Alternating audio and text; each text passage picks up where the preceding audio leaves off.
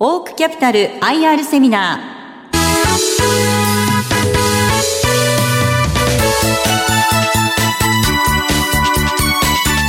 この番組は証券コード3113東証2部上場。オークキャピタル株式会社の IR 活動の一環としてお送りします。お話はオークキャピタル株式会社取締役管理本部長秋田努さんです。この番組は8月25日に名古屋で開催した IR セミナーを収録したものです。オークキャピタル IR プレゼン証券コード3113東証2部上場。オークキャピタル株式会社取締役管理本部長秋田努さんです。大きな拍手でお迎えください。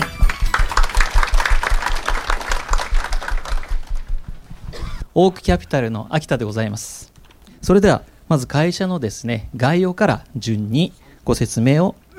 始めていただきたいと思います。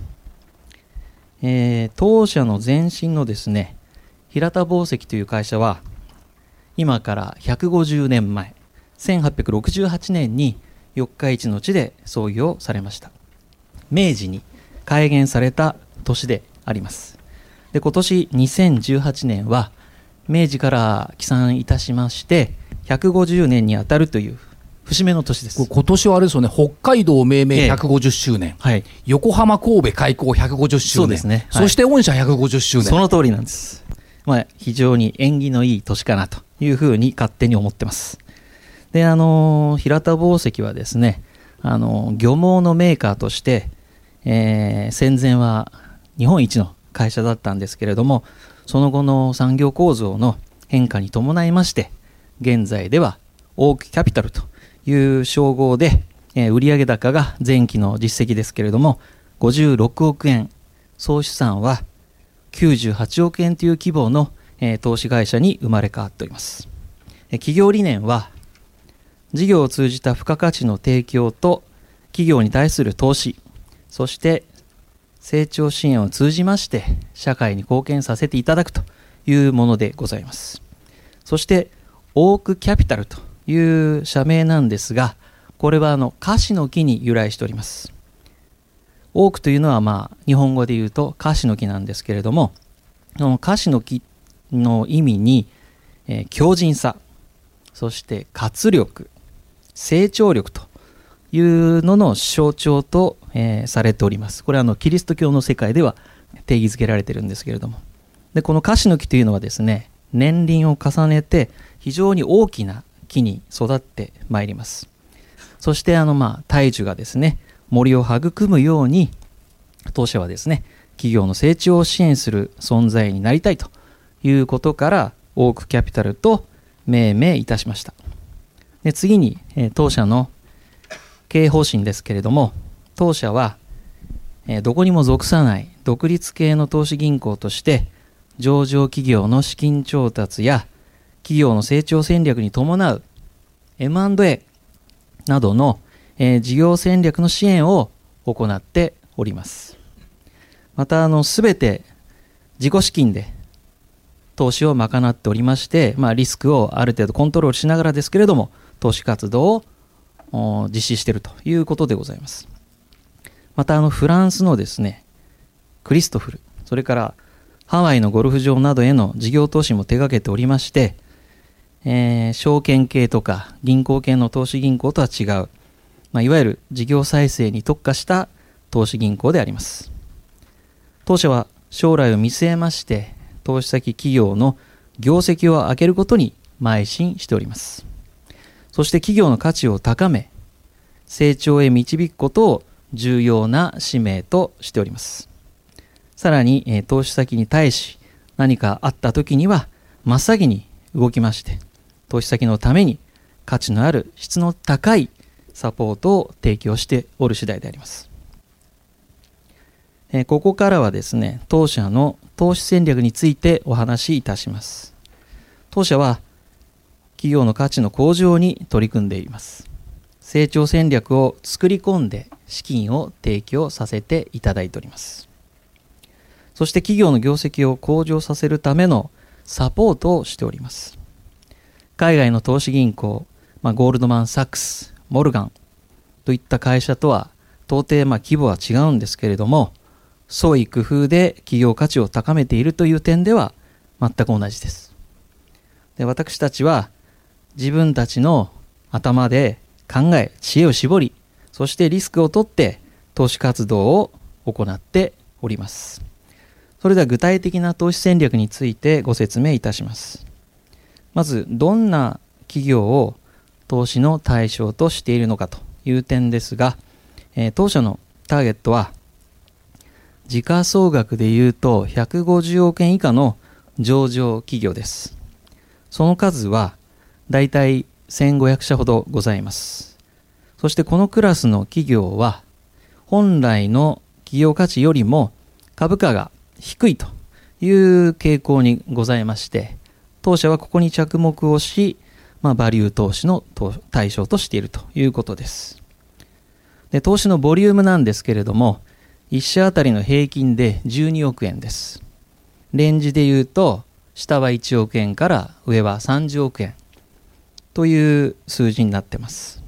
これはあの当社の資金力とリスク管理の観点からの、えー、レンジというふうに定めております。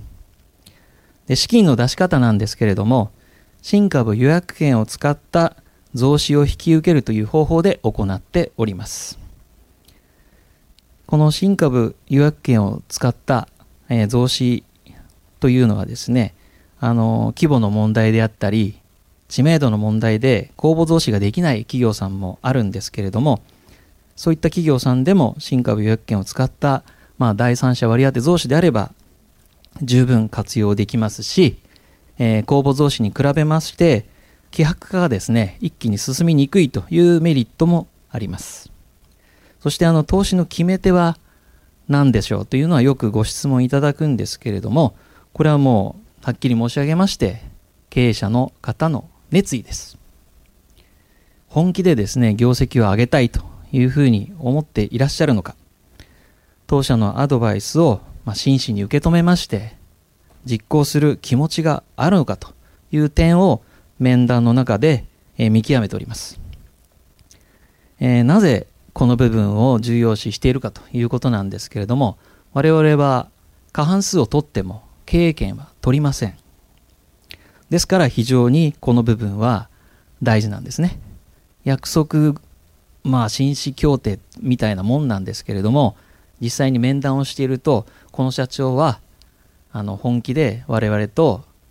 パートナーシップを結んで業績を再生する気があるのか単にお金だけが欲しいのかという点をよく見極めるということです。そしてもう一つ重要な点はですね、経営者の方が株価に対して敏感かどうかという点です。株価はまあ皆様もよくご存知の通り、企業の生み出す価値を測る尺度という側面もあります。ですから社長が自分の会社の株価についてですね、常に意識をしているのかどうかという点も我々はチェックしてます。まあ、我々あの投資銀行の仕事というのはですね、どうしたら株価、つまり企業価値がですね、上がるのかという点について常に考え、具体的な手段を実行に移すということであります。次に、えー、支援の開始から投資実行までの流れについてお話しします。まず相手とテーブルについてですね、経営課題を共有させていただきます。えー、面談をしてますと、大体あの、経営者の方の悩みというのは共通してるんですね。まず、既存事業をどうやって伸ばすのかと。なかなかこれ難しい問題なんですけれども、じゃあ、新しいことやってみようかと。でも新しいことをやるって言っても、どの分野に出てくのが一番いいのか、お金はどうするのか、どうやって調達するのかと。調達する際の資本戦略をどうしたらいいのかというところをかなりお悩みになります。まあ、そこで当社はですね、本業の成長を加速させるための MA、これをどういうふうにしたらいいのかという点につきましてよく考えまして、どこと組むのが一番いいのかという提案、それからスキームですね。どういったスキームでやるのが一番いいのかと。あまり高く買うと将来あののれんが減損ということでですね非常に買った時はいいんですけれども数年経つとそれが命取りになってしまうと。いうことも多々ありますのでここは慎重に我々も考えているところであります。でこのようにして成長戦略について相手と合意ができた後監督官庁の承認を得まして投資が実行されるということになります。これまで当社が投資を実施した企業です、まあ、ご覧の通りたくさんありますけれども様々な分野への投資を今まで行ってまいりました。この中から一つ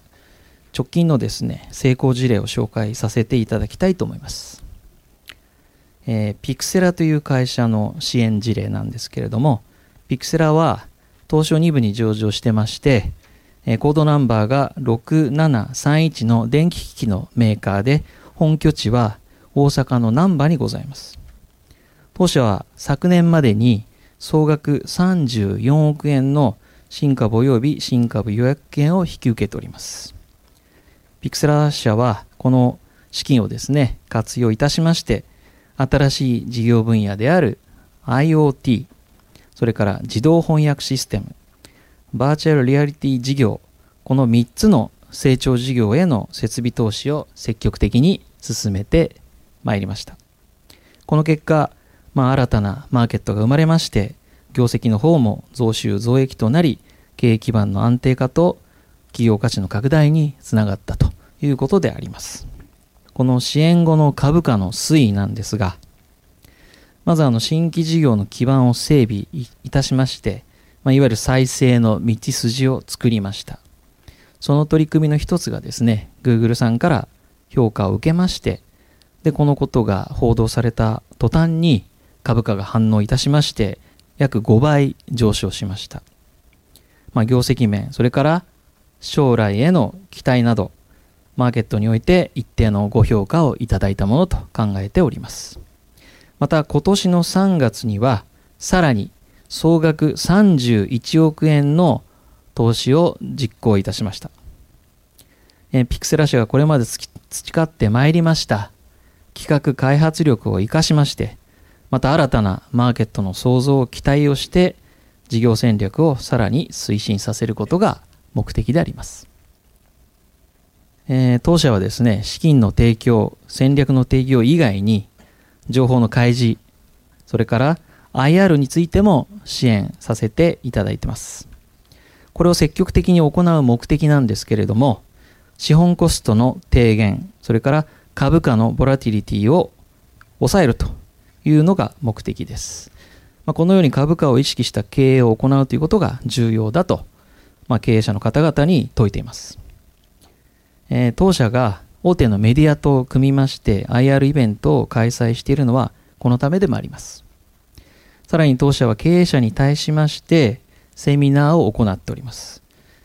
まあ皆さんをはじめ機関投資家の心理、それから考え方を理解してもらうためのセミナーを行っております。続きましてあの当社は電通と業務提携を行いました。この提携の目的は、電通の持っているマーケティング力と人材のネットワークを活用させていただきまして、投資先企業を成長させるということです。で当社と電通それぞれの役割なんですが、当社の方はですね、成長を加速させるために必要なアイディア、まあ、戦略ですよね。と、えー、M&A のスキームを考えまして、えー、事業価値向上に受けましたトータルのサポートを行っております。一方、電通の方はマーケティングと事業開発を受け持っておりまして、M&A 実行後の事業戦略を推進させる役割を担っています。当社と電通の総合力で株式市場で評価さされる、え、会社への進化を目指しています。前期の当社の個別の業績についてご説明いたします。え、まず売上高は56億円、キャピタルゲインが28億円でした。投資収益益は98.3%と非常に大きな成果を得ることができましたまた営業利益当期純利益ともに10億円を超えることができました。当社は22名という非常に少ない人数で会社を運営しております。ですからまあ我々経営陣はですね従業員1人当たりの稼ぐ力を重要視しています。まず1人当たりのキャピタルゲインは1億2700万円でした。そして当期純利益は1人当たり5000万。でした。また ROE につきましても12%強ということで証券大手5社平均の約2倍という数字を出しております、まあ、今後もですね少ない人数でありますが社員一人一人の知恵を高めまして付加価値の高いサービスを提供してまいりたいと考えております。今期の業績の進捗についてご説明いたします。2019年3月期第1四半期の売上高は4億9700万円でした営業利益はマイナスの1億7200万円。四半期純利益はマイナスの1億3900万円という数字になりました。赤字じゃないかと。まあご心配される方もいらっしゃると思うんですけれども、この第一四半期につきましては、企業価値向上に向けた投資先企業への支援に注力しておりました。つまり投資回収はあえて控えたということでございます。期末にかけてこの支援の成果を確認しながら投資回収する計画であります。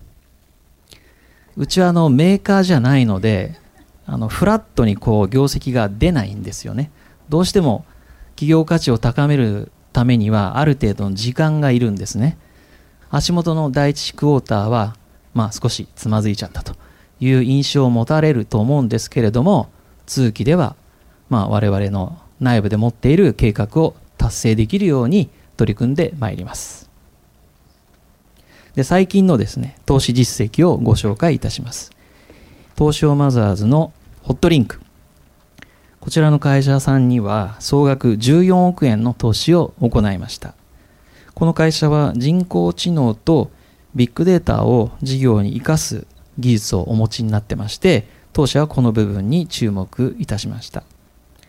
そして中国のテンセントという会社と業務提携に成功いたしました。まあ、このように成長戦略が実行されれば企業価値が高まるということであります。今後の投資テーマというところに触れておきましょう。えー、当社は日本経済の持続的成長の鍵となる産業分野に注目しております。将来、当社が有望だと予測しているのは第4次産業革命というのは皆さんも新聞、ニュース等でお耳に挟んでると思うんですけれども、この中の柱が、まあ、IoT の普及、人工知能の浸透、データの爆発的な拡大とロボットの進化というふうに考えてます。で特に IoT の普及を後押しするのが最近出てまいりました 5G と言われる新しい通信規格ですね。この 5G っていうのは通信容量が非常に多いと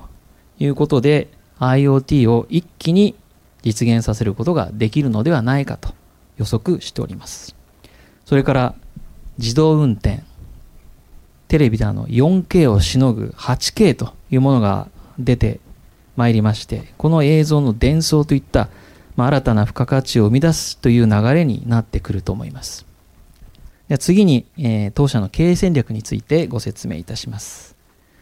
この2018年度は2つの戦略を推し進めております。まず1つ目が投資の多角化により潜在成長力を高めるということです。でもう1つは産業構造を改革いたしまして企業全体の資産価値そして株主価値を高めること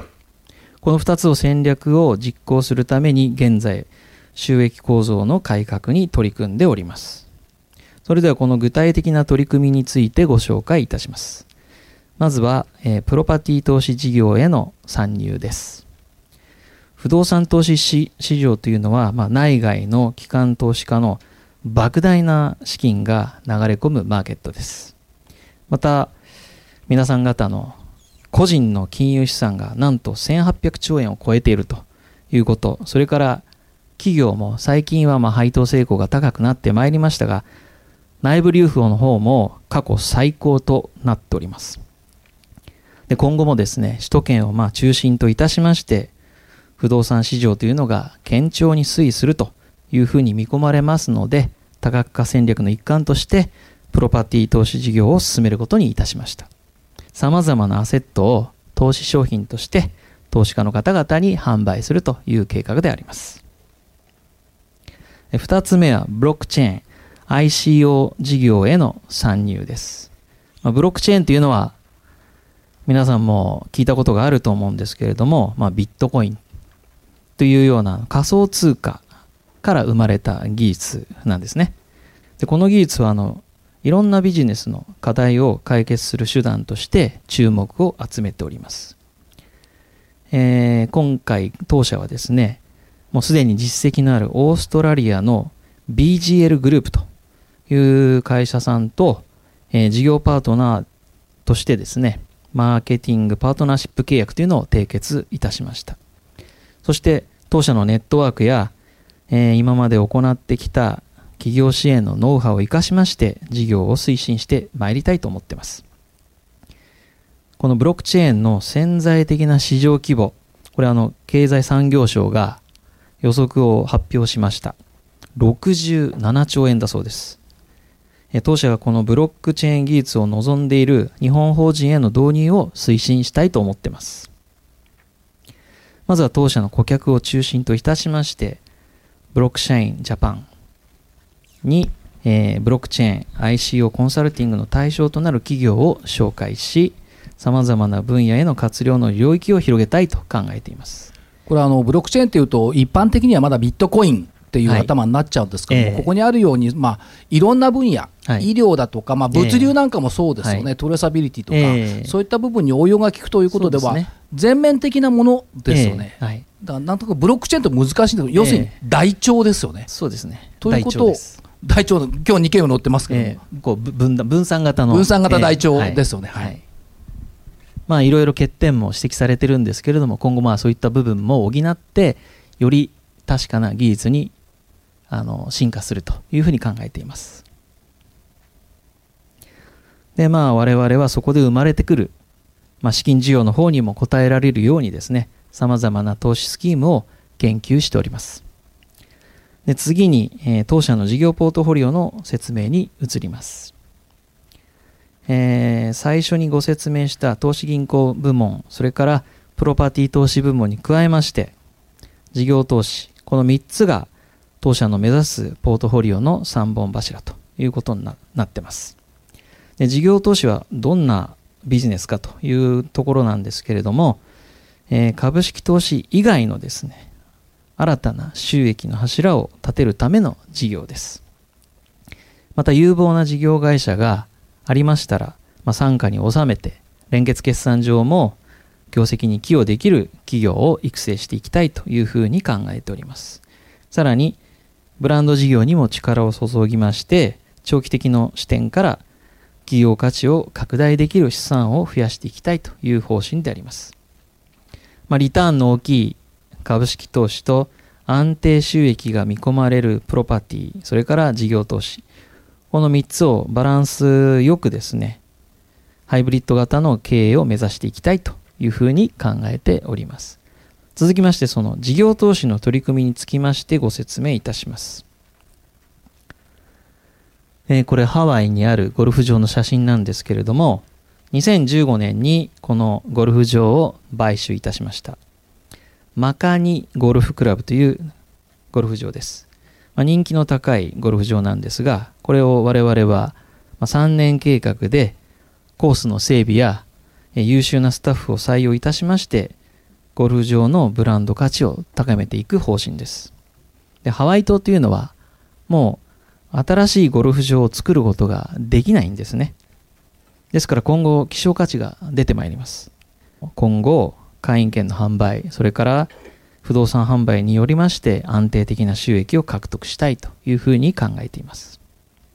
次にブランド投資をご紹介します。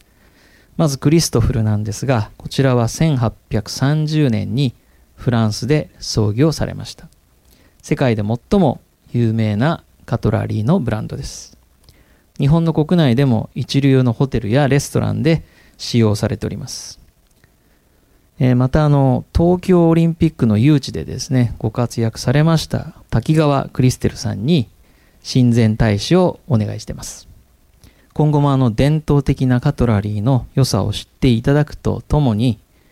モダンな商品の開発にも取り組みまして日本での売り上げを伸ばしていきたいと考えております。それから FM 軽井沢というコミュニティ放送局があるんですけれどもこちらの方にも出資しております軽井沢という土地柄新たな不動産投資の案件の発掘ですとか、富裕層へのネットワークの構築などに役立つものと考えています。また、1919年に創業されました漆器のメーカーである山田平安堂。こちらは皇室御用達の伝統のあるメーカーなんですが、この伝統的な商品に加えまして、えー、現代のライフスタイルにも合うようなですね、商品を今多数開発しておりまして、え東京の銀座6、あるいはコレドに室町といったところに出店を行いまして、えいわゆる外国人の方であったり、若年層の方に対しての販売を強化しております。このようにあのブランド投資というのはですね、株式投資みたいな目先の利益を行うんではなくて、長期的な視点に立ちまして、企業の価値を高めるための投資というふうに位置づけております。え次に、配当や、えー、優待など株主様に対する還元についてご説明いたします。配当につきまして、前期は1株につきまして10円の配当を実施させていただきました。で株主優待につきましては、昨年度に続きまして、すべての株主様を対象にいたしまして、保有する株式の数と保有年数に応じて優遇する内容となっております。今後も配当成功は30%以上を保ちながら株主優待を含めまして株主還元の充実に取り組んでいきたいと思っております。今後もですね、皆様ご期待に添えますよう努力を続けてまいりますので、どうぞよろしくお願いいたします。本日はご清聴誠にありがとうございました。ありがとうございました。ここまでは、オークキャピタル IR プレゼン証券コード3113東証2部上場オークキャピタル株式会社取締役管理本部長秋田努さんでした。どうもありがとうございました。オークキャピタル IR セミナーこの番組は証券コード3113東証2部上場オークキャピタル株式会社の IR 活動の一環としてお送りしました。